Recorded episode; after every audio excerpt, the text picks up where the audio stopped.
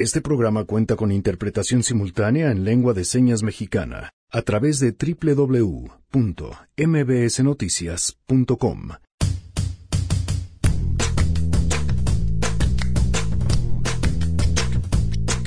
¡Es viernes! Y Sangre Azteca estará con nosotros. ¡Sí, señor! Además, platicaremos sobre el nuevo libro de Juan Miguel Zunzunegui en una conversación que no se pueden perder, los mitos de las tres transformaciones. Eh, no hablo de su gobierno, no critico su gobierno, no critico sus decisiones, no lo critico a él, ni siquiera lo menciono a él. Tenemos buenas noticias y más, quédense así arrancamos a todo terreno. MBS Radio presenta A Todo Terreno con Pamela Cerdeira.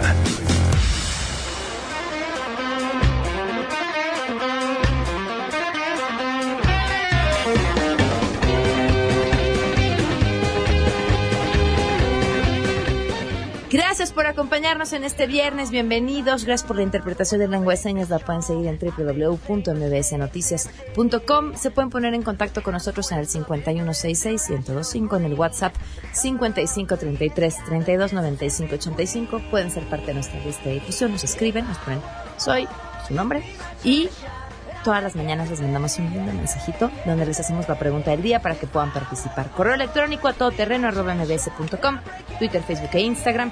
Me encuentran como Pam Cerdeira y esta es la información. Pamela, gracias, muy buenas tardes. Así es, el Magisterio va a participar directamente en el diseño de las leyes secundarias de la reforma educativa en las que se va a establecer cuál será el régimen laboral que le aplique a los trabajadores del sector. Esto fue parte de lo que se acordó el día de ayer durante la reunión privada que sostuvieron los titulares de la Secretaría de Educación Pública, de Gobernación, diputados federales y representantes de la Coordinadora Nacional de Trabajadores de la Educación. Todo lo anterior para lograr levantar el bloqueo que se estableció por parte de la CENTE alrededor de la Cámara de Diputados. Escuchemos al secretario Esteban Moctezuma. No solo estamos viendo la perspectiva de eh, lo que será pues la transformación de el apartado tercero constitucional, sino también la construcción y lo vamos a hacer de manera conjunta con las maestras, con los maestros, con la sociedad de las leyes secundarias. Hemos reiterado en varias ocasiones que queremos un acuerdo educativo nacional. En la reunión en la que se estableció mantener diálogo permanente con el magisterio, también se ofreció que nunca más habrá evaluación punitiva. De nueva cuenta es el secretario Moctezuma Barragán. El tema de la evaluación, no habrá una evaluación punitiva nunca más. Explícitamente quedará proscrita la posibilidad de que una evaluación vaya ligada a la permanencia en el empleo. Tenemos muy claro que eh, cuando eh, tengamos algún tipo de evaluación exclusivamente serán diagnósticas. Por su parte, al retirarse del Palacio Legislativo, la CENTE indicó que entre los acuerdos establecidos está en que se les va a permitir a ellos revisar detalle a detalle la reforma educativa antes de que se apruebe, habla Eloy López, secretario de la sección 22 en Oaxaca. Antes de aprobarla en el Pleno y que el tiempo necesario, como lo ha dicho Esteban Moctezuma y Mario Delgado, si hay necesidad de revisar palabra por palabra y que se abra un espacio de discusión y que no solamente sea la CENTE. También hemos hecho la invitación a los intelectuales, a los académicos, que den su opinión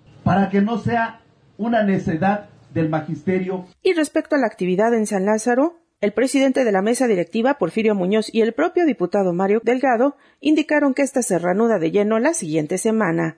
Es el reporte. Muchas gracias. Hoy se cumplen un año, seis meses, veinte días del feminicidio de Victoria Pamela Salas Martínez.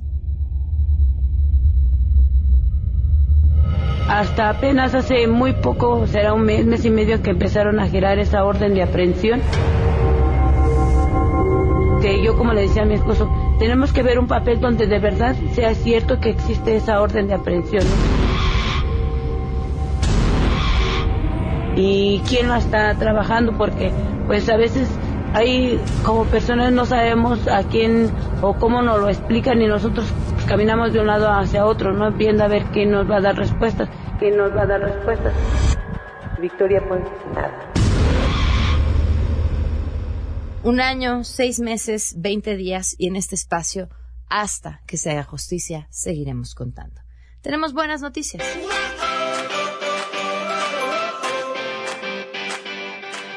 Y estas son las buenas noticias este viernes. Te escuchamos.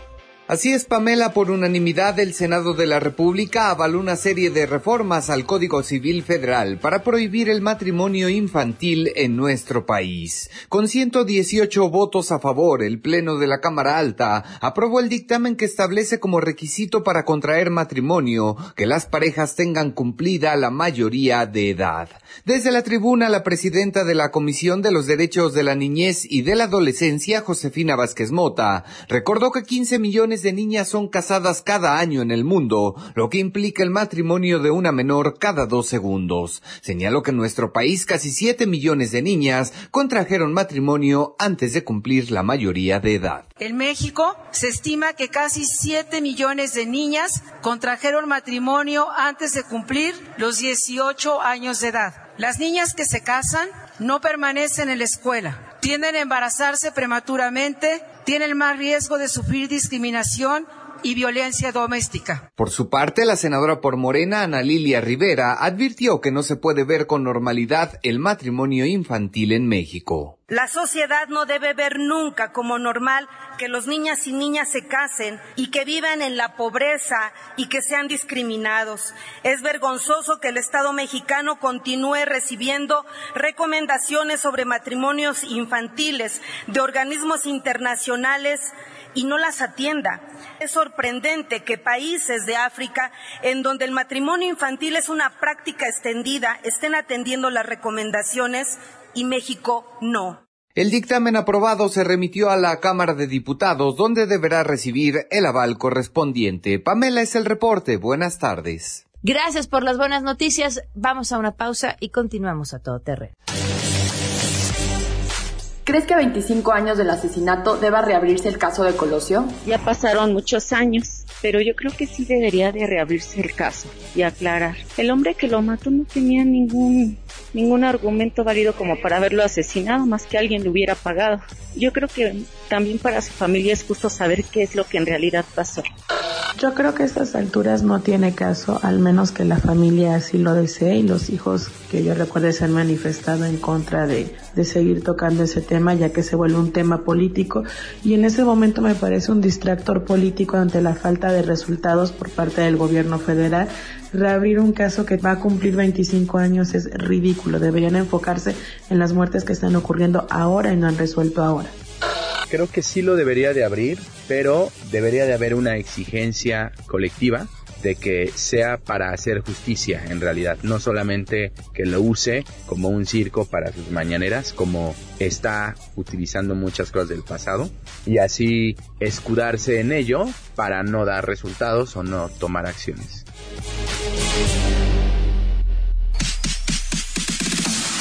A todo terreno con Pamela Cerdeira. Continuamos. A todo terreno con Pamela Cerdeira. Continuamos.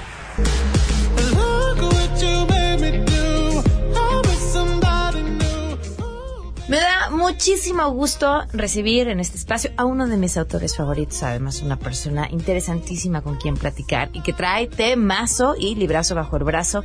Bienvenido Juan Miguel Sanzonegui, ¿cómo estás? Pues muy bien, Pam, gracias por invitarme, yo encantado de estar aquí como siempre. Te voy a hacer la pregunta más obvia. ¿Por qué escribir el mito de las tres transformaciones? Bueno, pues para dar mi opinión al respecto, ¿no? Ahora que vivimos en la opinocracia, pues... No, mira, es un libro, es muy importante la pregunta. Este es un libro que yo escribí después de que ganó Andrés Manuel y antes de que tomara el poder. Eh, con esto voy a varios puntos. Número uno, eh, no hablo de su gobierno, no critico su gobierno, no critico sus decisiones, no lo critico a él, ni siquiera lo menciono a él. Eh, tú sabes que lo mío no es venir a criticar, ¿no? Sin embargo, su discurso político, su discurso político en campaña fue muy histórico. Eh, decidió usar este discurso de voy a encabezar una cuarta transformación, lo cual implica pues es que hubo otras tres que mencionaba de vez en cuando y que quedaron plasmadas en su logotipo de gobierno, ¿no? Entonces a mí me parecía que valía la pena, número uno, hacer una, eh, un análisis de, bueno, a ver, cuáles fueron estas tres transformaciones. Primero, para que mucha gente que no las conozca se entere. que los que sí las conocen, eh, pues las conozcan mejor, ¿no? Y que las que las los que quien las conoce bien, pues bueno, se entere de mi análisis si es que le interesa, ¿no? Eh, también es un análisis de cómo es México al mismo tiempo, porque el planteamiento es, el libro empieza con una declaración tajante y es México nunca ha vivido en paz. Entonces vamos a partir de la base de que México nunca ha vivido en paz. Llevamos 200 años rompiéndonos la madre unos contra otros. Mm. Llevamos 200 años divididos, odiándonos de todas las formas posibles, ¿no? Y eso es lo que nunca hemos transformado. Con lo cual, en realidad, no hemos transformado nada. Es decir, no hemos aprendido a ser un solo país, un solo pueblo, una sola comunidad, un solo proyecto, sino sigue siendo el país de un montón de grupos diversos que se odian entre sí, pero comparten territorio por azares históricos. Por lo que la primera, segunda y tercera transformación son un mito. Bueno, el planteamiento es, si, si urge transformar México, y urge, pues quiere decir que no lo hemos transformado en realidad. ¿Cómo, ¿Cómo ves todo este proceso? Porque entiendo, más allá de la figura de Andrés Manuel López Obrador, pero no podemos evitar hablar de él. Es un tipo con una importante conciencia con un conocimiento y conciencia histórica. ¿no? Puedes estar o no de acuerdo con su ah, apreciación. Así es, pero, es un, vaya, es un tipo al que le gusta la historia y la conoce. Sí, sí. Y además de esto, es un tipo cuya mayor ambición, y él lo ha dicho, es pasar a la historia. Como un buen presidente o como el mejor presidente de México, pero pero tiene una ambición histórica que no es menor, ¿no? O sea, es, no es nada ah, menor. Claro este, no estoy, igual, insisto, no, no, sin hacer ningún calificativo, pero cualquiera que diga, mi ambición es pasar la historia, ay, caray, o sea, ya cualquiera que ya haya sido presidente, pues de una u otra forma pasar la historia. Este, construir desde el lenguaje. Somos la cuarta transformación, nos llamamos la cuarta transformación y utilizamos ciertos íconos, o sea, vaya, están haciendo su forma de contar esta historia y de escribir esta historia, de lo que estará mañana en los libros de texto. Así es, bueno, también por eso mi libro se llama El mito de las transformaciones. Eh, la palabra mito no es peyorativa. tristemente la hemos interpretado siempre como mentira. Y no, mito es eso, un relato simbólico, un discurso mitológico. La historia siempre es un discurso mitológico en el sentido de que te pone estereotipos, te, te determina quién es el bueno, quién es el malo, quién es el feo, cuáles son las aspiraciones, a dónde debemos ir. Es decir, la mitología educa y forma un pueblo. En este sentido, es una genialidad. Bueno, también es una genialidad que ganó. ganó por muchos factores, desde luego, pero su discurso es uno de ellos. Eh, el discurso es genial, la forma de construirlo es genial, la forma de usar y abusarlo es lo que puede ser terrible. Sin embargo, eh, retomando lo que te decías, él quiere pasar a la historia. Para mí es bien importante decir esto. Eh, yo, que no voté por Andrés Manuel, y que aparte lo digo siempre, no voté por Andrés Manuel eh, espero que pase a la historia como el mejor presidente de México. Porque quieres lo mejor para México. Claro, es decir, yo no voté por él por mis propias razones. Y si alguien sí votó por él es por sus propias razones y nadie está bien ni mal. Todos tenemos un punto de vista diferente. Es lo primero que tendríamos que aprender. Salir de la frase esa de eh, no hay que hablar de, de, religión ni de política. Eso habla de lo intolerantes que somos. Hay que hablar de política. Yo no voté por Andrés Manuel porque por mis razones no creo que sea el mejor hombre para conducir México. Ahora, 30 millones de personas votaron por él porque por sus razones creen que sí. Ellos no están mal, ni yo estoy mal. Vemos Méxicos diferentes, tenemos visiones diferentes. Es muy correcto. Entonces, yo que no voté por él, espero que pase a la historia. Se aventó un tirito porque, a ver, claro, el decir, mira, aquí está Hidalgo, aquí está Juárez, aquí está Madero, aquí, está Cárdenas y aquí estoy yo. Ahora, si el señor lo logra, de verdad, mira, no solamente le deseo suerte, soy muy crítico a las cosas que hace. Y yo espero que dentro de un año, dentro de tres y dentro de seis, me tenga que tragar mis palabras. Porque yo espero que a México le vaya bien. Y en una de esas me estoy adelantando y lo estoy este, juzgando de manera equivocada y estoy siendo prejuicioso y... Ahora, pienso que él tiene un gran... el diagnóstico que hace de México es correcto. Finalmente él ganó porque este país está lleno de injusticia, de abuso, de humillación y de miseria, y él prometió que lo iba a arreglar. Su diagnóstico es correcto.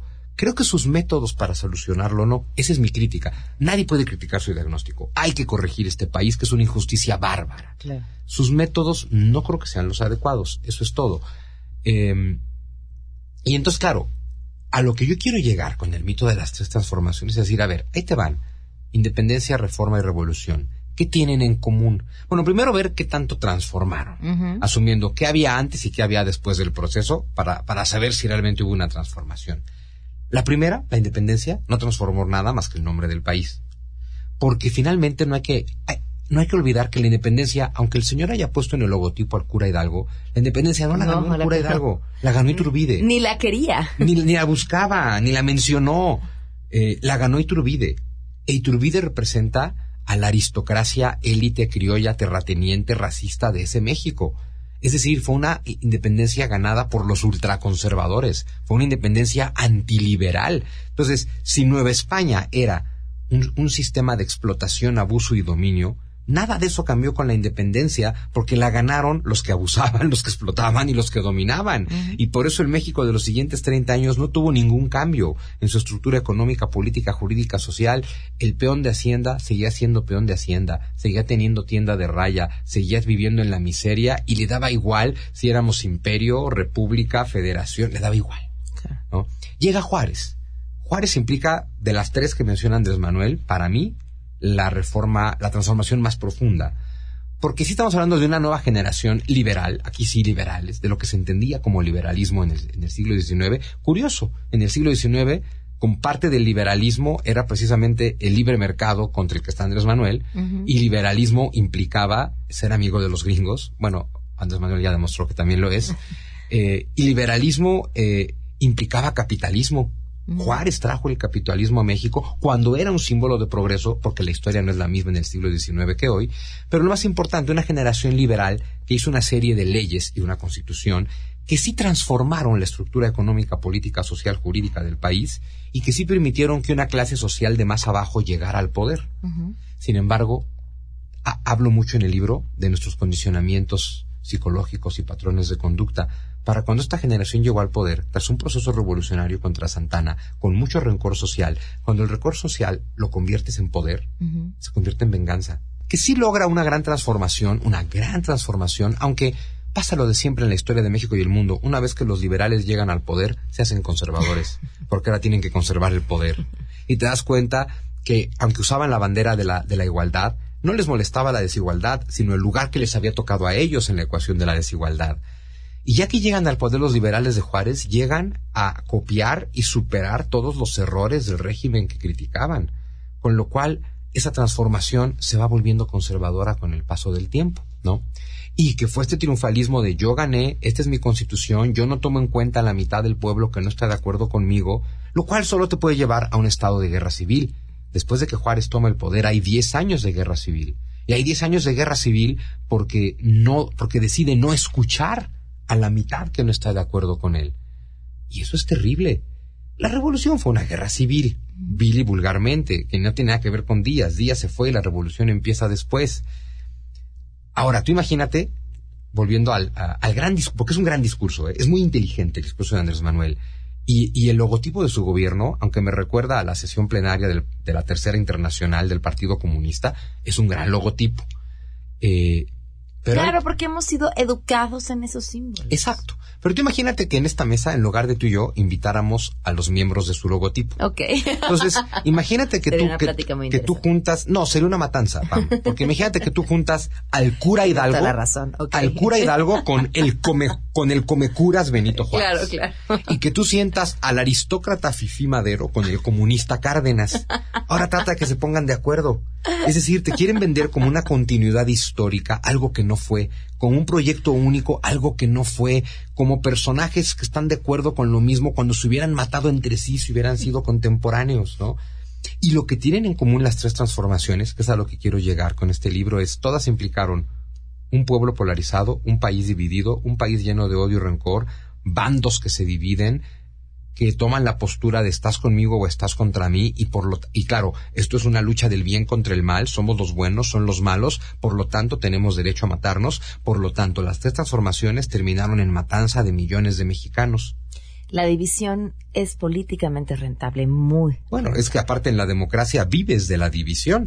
Entonces, si las tres transformaciones que tomamos como referencia generaron todo eso que ya dijimos, incluyendo los millones de muertos, eso también te lleva a que entonces siempre tenemos, en México siempre estamos reconstruyendo sobre lo destruido. Tenemos que salir del camino de la revolución al camino de la evolución constante, la cual solo logras con un pacto social incluyente. Y un pacto social incluyente no lo logras cuando en el sermón de siete de la mañana de todos los días sigues generando división. Yo entiendo que Andrés Manuel usara un discurso de división en su campaña. Así es la democracia. Pues necesitas votos. Si todos estamos de acuerdo, pues ¿por qué votas por mí y no por el otro? Pero que en cada sermón de siete sea culpable tú, culpable tú, neoporfirista tú, neoliberal tú, mafioso tú. Dices, ¿en serio? O sea, es decir, tu estrategia sigue siendo dividir al pueblo. Entonces, nos vamos a transformar igual que en las otras tres. Oye, ¿y qué entiendes ahora con esta etapa a la que él denomina el postneoliberalismo? Que sería pues lo que le seguiría a lo que tanto ha atacado. Que pues mira, yo creo que el posneoliberalismo, yo creo que el, el posneoliberalismo se llama neopopulismo. Y son dos términos muy importantes para definir populismo. Ayudar al pobre no es populismo, es justicia.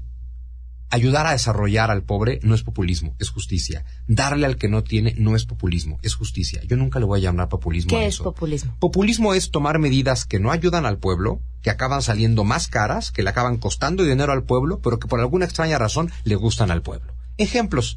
Voy a vender el avión presidencial porque ni Obama tiene uno así. Voy a, es más, ya lo mandé a un hangar en Estados Unidos. Cada día de renta de ese hangar sale más caro que un mes de sueldo del presidente.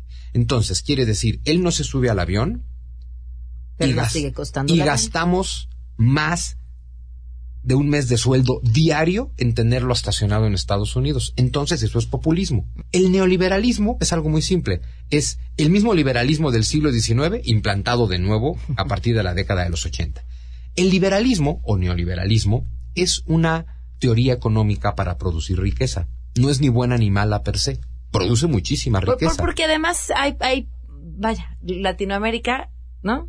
Pero hay países en donde esta riqueza ha sido mucho Claro. mejor repartida. donde el liberalismo ha funcionado. Claro. Eso te habla que el liberalismo no es malo per se, depende Claro, de cómo lo uses. claro. El liberalismo le funciona a países europeos.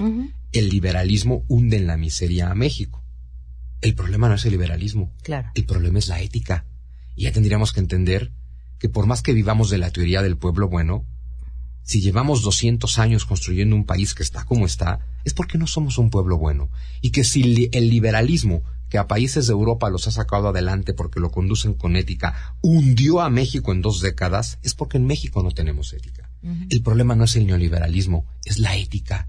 Ya tendríamos que aceptar que no somos tan buenos como decimos. Oye, eh, ¿has escrito teatro? No, me encantaría. Porque, porque sería fascinante eh, ver esa mesa Bueno, lo que sí en he donde hecho- iban a terminar agarrándose ¿verdad? a golpes de lo, los lo que sí he hecho es hacer teatro. Eh, mi, mi- mi libro Los mitos que nos dieron traumas lo convertí en monólogo teatral improvisado. Improvisado por mí y lo he actuado algunas veces.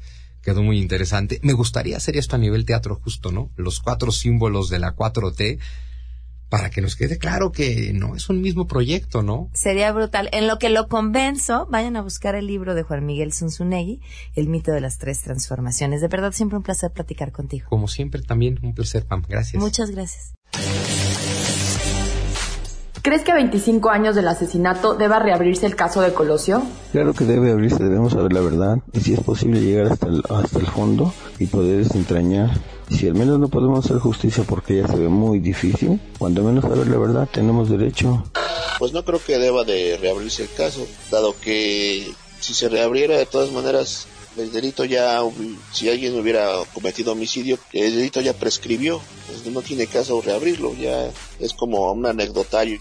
El caso Colosio sí sería muy importante que se reabriera. Considero que debemos de saber la verdad de lo que pasó, aunque en política yo creo que es muy difícil saber la verdad. De hecho, yo a los políticos no les creo.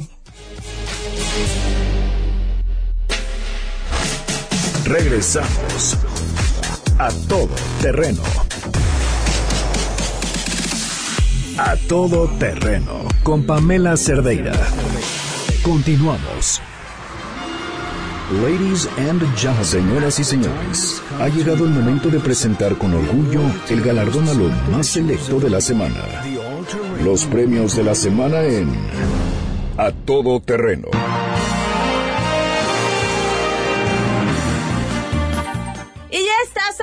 Azteca con ¡Sí, nosotros. Harto nominado esta semana, Sangre Azteca. Qué barbaridad. ¿Cuánto no? ¿Cuánto no? Diría don Ramón. Quítate, Sergio Mayer, que ahí viene Jesús a Ramírez. Esta senadora que, bueno, pues esta semana ha, dijo quiero mis cinco minutos de fama y ya van tres en las que se pone de pechito. Bueno, en este material, un video, eh, la senadora declaró que cada vez que comemos tacos de carnitas estamos festejando la caída de la gran Tenochtitlán. ¿Por qué? ¿Les gustan las carnitas? Sí, honestamente. ¡Malos, patriotas! Ah, sí, ¡Malos! mae. ¿Ya no vamos a poder comer? Neotecnócratas, neoporfiristas, antimexicanos. Pero ¿por qué, por qué es este la bueno, ¿por qué dice esto? Cuéntame. Escucha. Ok. pero también nos trajeron una dieta violenta. Esa conquista se consumó el 13 de agosto de 1521 con la caída de la Gran Tenochtitlan, que además fue el primer día en que se comieron tacos de carnitas en este país. Los españoles traían los cerdos y los mexicanos pusieron las tortillas. Recuerda que cada vez que comas tacos de carnitas, estás festejando la caída de la gran Tenochtitlan. No existe algo en concreto. Empiezo a pensar que esto de Jesucita es una fantasía. Aún no me la creo. Que mi taco de buche tenga algo que ver con esa caída. Y todavía nos dice que es culpa del cochino de los españoles y hasta las tortillas. ¿De dónde saca eso? Y luego lo comparte cuando yo más hambre tenía. Lo hubieras dicho antes. De haber sabido no le pongo a los de nana, cuero y de trompita. Me suena tan ilógico comer carnitas ahora ya con culpa. Pero qué rico saben, ay sí mil disculpas mi gran Moctezuma y mi gran Tenochtitlán. Lo hubieras dicho antes y no lo hubiera puesto a las carnitas en la tarde. El problema es que además nos dejó con muchísima hambre. Gracias, Sangre Sí, Azteca. Sí, señor. Vámonos con nuestro eh, siguiente nominado. Para nadie es sorpresa la mecha corta del mandatario estadounidense Donald Trump. Y en esta ocasión comenzó a meterle calor a los encargados de hacer el programa Saturday Night Live y a otros comediantes que se burlan de él al proponer que autoridades electorales y de regulación de comunicaciones los investiguen. Dijo, es verdaderamente increíble que programas como Saturday Night Live, que no son graciosos y no tienen talento, ¿lo han visto? No, la verdad es que no. Son buenísimos, ¿En serio? divertidísimos. Vamos a verlo, chicos. Puede pasar todo el tiempo golpeando a la misma persona una y otra vez sin mencionar siquiera al otro lado. Es como un anuncio sin consecuencias, igual que los programas de late night. ¡Censura! Y continuó el berrinche del mandatario en Twitter. Deberían de investigar esto en la Comisión Federal Electoral o la Comisión Federal de Comunicaciones. Seguro que hay coordinación con los demócratas y por supuesto con Rusia. Es una cobertura tan sesgada, no es una cobertura, es un programa de comedia. En su mayoría son noticias falsas, es un programa de comedia. Así es difícil creer que la gente, así es difícil creer que gané y sigo ganando. Es un programa de comedia. Ah, no, esas serán las elecciones, pero también va a ser un programa de comedia. Desde hace ya tiempo, el programa Saturday Night Live no tiene feliz a Trump y tan solo el mes pasado criticó al espacio por la burla que le hicieron de su declaratoria de emergencia nacional. Y nosotros somos un programa de comedia. Vamos acá. Deberíamos de hacerlo. Vacilón, no quiere vacilón.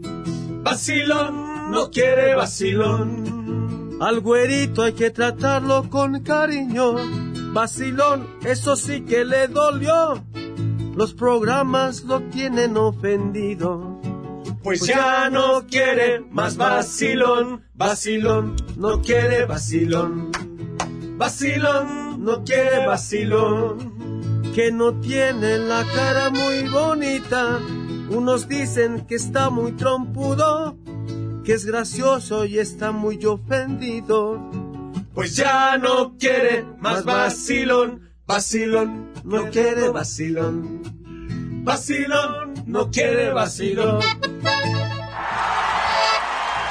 Con nuestra siguiente nominada. Se ¿Quién llama será? esta sección Problemas de personas que no tienen absolutamente nada que hacer. Giovanna Mendoza, una famosa youtuber, ¿la conocen? No. Yo tampoco. Mejor conocida por su nickname Robana. O sea, de, de ro, de crudo en inglés. Decepcionó a sus fans. ¿Por qué podría una youtuber decepcionar a sus fans? Bueno, porque ella hizo algo verdaderamente horrible. Esta mujer es famosa porque entre la comunidad vegana y además pues comparte sus recetas y de eso se trata su canal, de que su estilo de vida gira alrededor de la comida crudi vegana. Y bueno, eh, pues eh, surgió un video que además pues no fue un video que subiera ella, sino una amiga suya en el que se le veía, no, peor que lo de Sergio Goyri, o sea, ¿En serio? comiendo pescado. No, hombre. Ay, qué Se le pasó cosa. ese ¿no? Es así como del de salón de belleza y comía pescado. ¿Y qué era? ¿No? Ay, Qué la insisto, suya. insisto. Bueno, pues después de sus críticas, ella se vio obligada a dar una explicación acerca de por qué, por un tema de salud, tuvo que empezar a comer algunos otros alimentos y agregarlos a su dieta. Y entonces, ¡ah! vamos a cantar. Bueno, ya.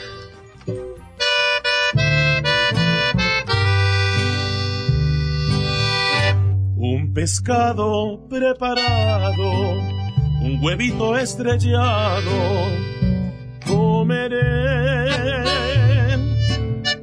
Van directo a mi cintura, pero peor es la tortura sin comer y volver, volver, volver a comer sano otra vez. Al nutriólogo yo iré, quiero volver, quiero volver a comer sano otra vez.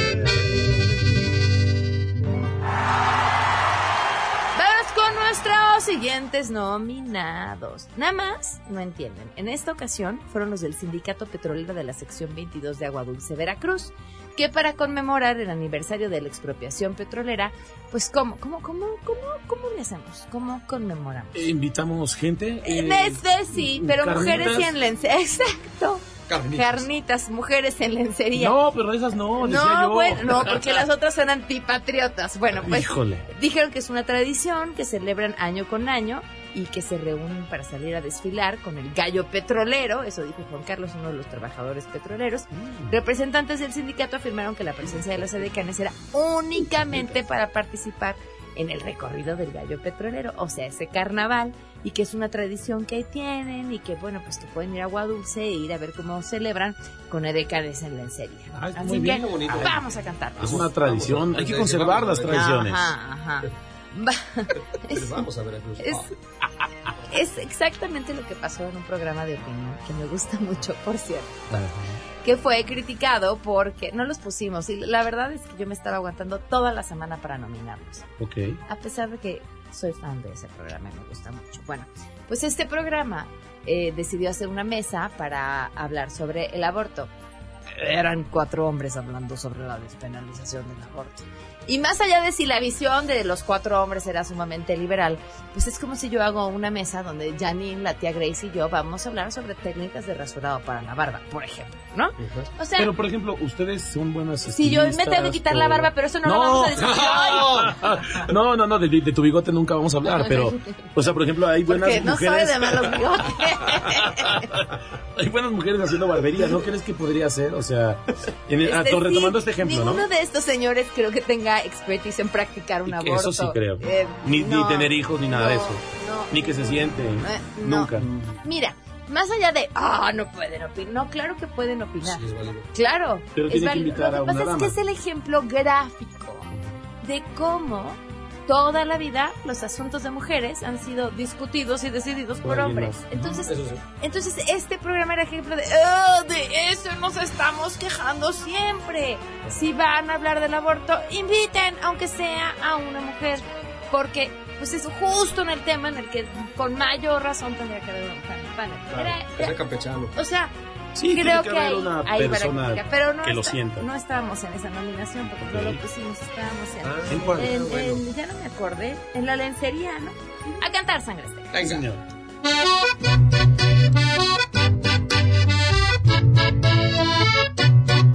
Buen desfile el sindicato petrolero, con buenas ligas el desfile más liguero, así celebran el gallito petrolero. Y qué calor había que hacerlo más ligero, con buen desfile el sindicato petrolero, con buenas ligas el desfile más liguero, así celebran el gallito petrolero. Y qué calor había que hacerlo más ligero.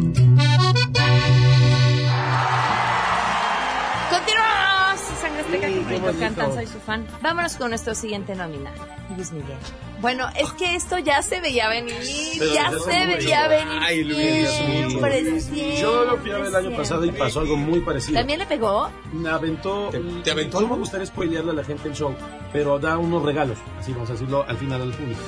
¿Qué pasó? Pues que en uno de sus enojos, Y uno de esos regalos. como si diera centenarios. ¿Qué da? Sí, pero, pero vaya, el punto es que lo vayan a ver porque vale la pena como artista. Va, y, y- y puede uno hacer apuestas a ver si en ese show sí Se le va enojar o no, no. a pegar a su ingeniero de audio. Pero de estos regalos que él obsequia al final sí aventó hacia los ingenieros, está en la parte del lado derecho. del Pero lado siempre la trae con ellos. Yo digo, a ver Sí. si le parecen tan malos, cámbialos. O los cambiará seguido. No lo sé si es una cuestión de él, una cuestión de ingeniería. Creo que eh, como público, y digo, uno a lo mejor se dedica un poquito a la música y dices, ay, puedo tener un poquito mejor, pero no.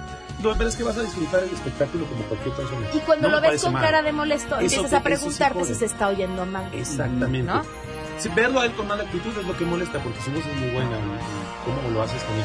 Pues ahora Luis Miguel lo que hizo en un concierto en Panamá como parte de su tour 2019, pues parece que sí, se le fue a aventarle el microfonazo al ingeniero de audio. ¿Qué, qué video es? eh? Es que no se, no, no No. queda claro, pero uno lo puede intuir Claro. porque se ve cómo se mete así en la cortinita y, No, ¡paz!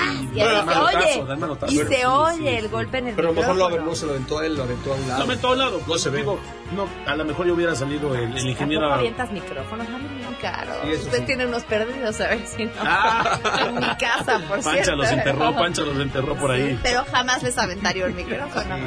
No, pa- pa- de papelazos nos ha dado, pero micrófonos nunca. Ah, vamos a Venga. Mi voz ya no se escucha bien. El micrófono otra vez. Faltaste al sonche. Busco con quién desquitarme. Dejar al público al olvido. ¿Cómo es posible que ha aventado? Que aventado. Ya no me puedo contener. Mi público me ha buchado. Esto no debe suceder. ¿Cómo es posible que ha aventado? Que ha aventado. Ya no me puedo contener. Estoy a tiempo de hacer algo. Esto no debe suceder. Muy bien, qué bonito cantar Sangre Azteca. Ustedes gracias. nunca, nunca agarren su micrófono a nadie. Por favor. Vámonos con nuestro siguiente, nuestra siguiente nominación a todos los mexicanos. El informe de la felicidad mundial reveló que en México, bueno, pues los niveles de felicidad cayeron del 2013 al 2017, pero que a partir de la llegada de nuestro Andrés Manuel López Obrador al poder, se fueron hacia el cielo. Los vínculos entre el gobierno y la felicidad operan en ambas direcciones.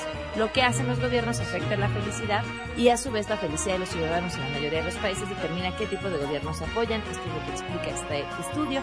La, la satisfacción con el país que se nos redujo en los tiempos de Enrique Peña Nieto, bueno, pues creció gracias a Andrés Manuel López Obrador. ¡Ay! Y además nuestro presi se encarga de aumentar nuestros niveles de felicidad todas las mañanas.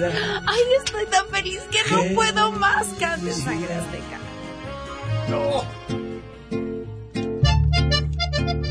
Mi peje baby, apenas él ganó y me siento contento.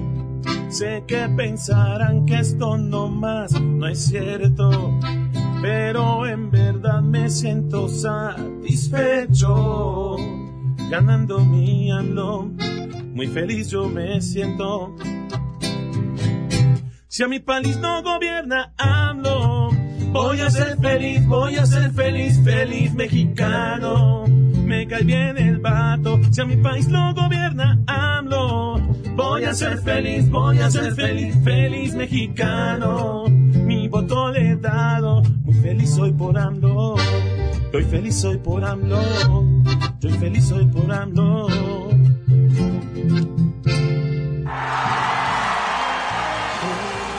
Vámonos con nuestra siguiente nominada por Sí. segunda ocasión.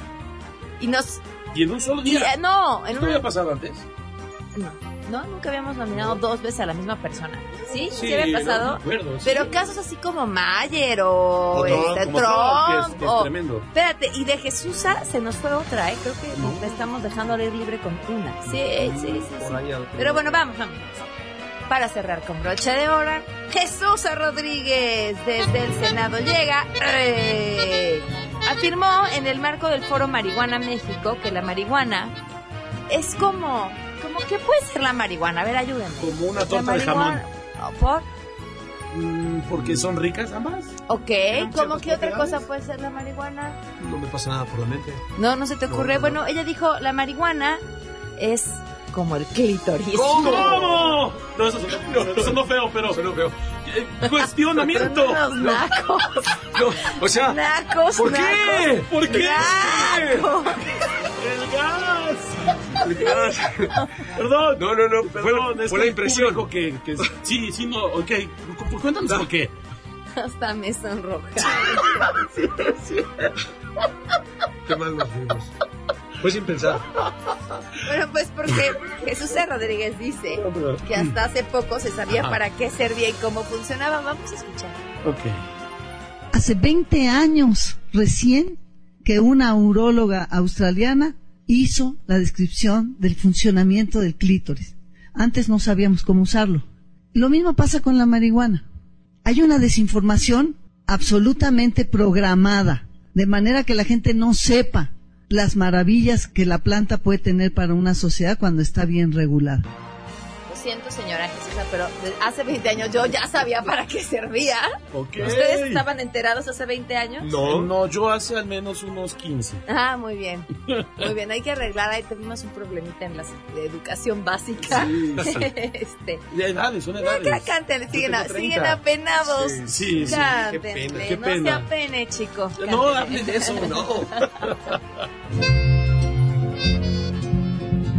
Ahora que hablan de temas que tienen secretos y el Senado al fin despertó, ahora que hasta esos temas los tratan, es donde viene la comparación.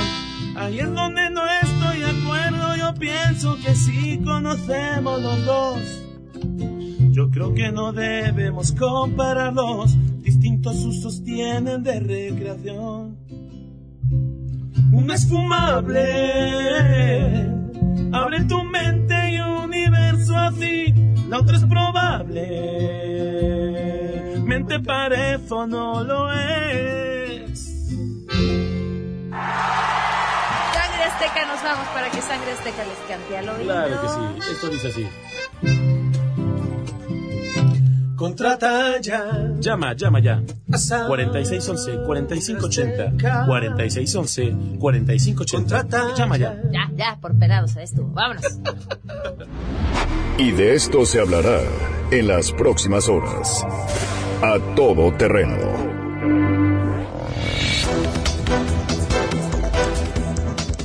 Sheila, ¿qué se está cocinando este viernes por la tarde? Hola Pamela, buenas tardes a ti y al auditorio. Y pues hoy estaremos atentos a la participación del presidente Andrés Manuel López Obrador en la ceremonia de clausura de la 82 Convención Bancaria que se realiza en Acapulco. Los banqueros están a la expectativa del mensaje del presidente, quien apenas el año pasado hay que recordar que, aún como candidato presidencial, advirtió que en caso de que se registrara un fraude electoral, se soltaría un tigre. Y bueno, pues este año entre los temas que abordará López Obrador con los banqueros está el que bajen las comisiones con mayor competencia en el mercado bancario y también que se dé una mayor inclusión financiera. Entonces estaremos muy atentos al mensaje de hoy del presidente. Gracias, Sheila. Nos despedimos. Que estén muy bien, tengan un excelente fin de semana. Nos escuchamos el lunes en A Todo Terreno.